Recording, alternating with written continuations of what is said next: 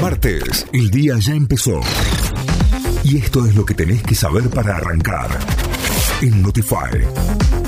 Vamos a las noticias. Nos informamos a través de notify.com.ar. Tras la devaluación, el gobierno negociará con empresas para evitar el traslado a precios.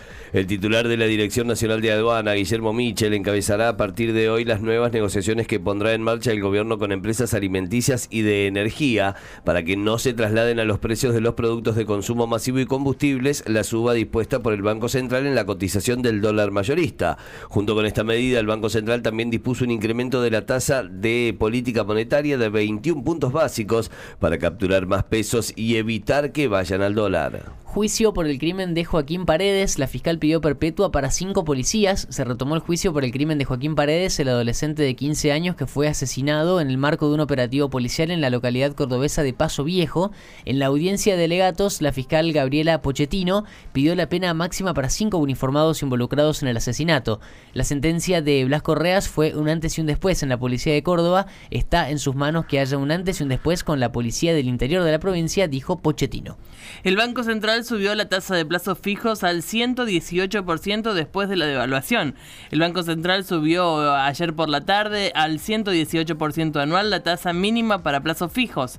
El directorio del Banco Central de la República Argentina estableció el nuevo piso para que las imposiciones a 30 días eh, tengan hasta 30 millones de pesos.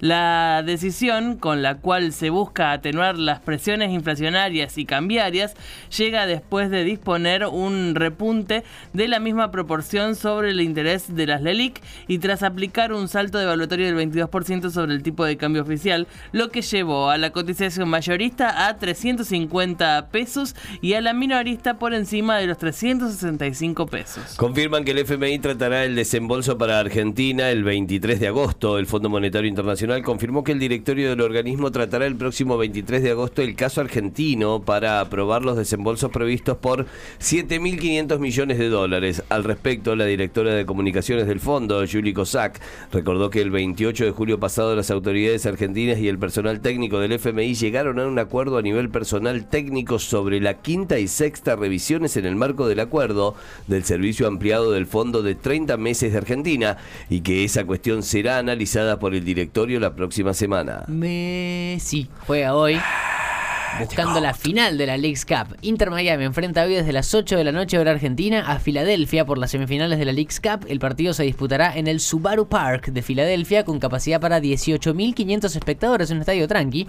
Tata Martino, DT del equipo de la Florida, convocó para el partido al recién incorporado Facundo Farías, ex jugador de Colón, presentado como refuerzo esta semana. En tanto, por la otra semifinal se enfrentan hoy Monterrey ante Nashville.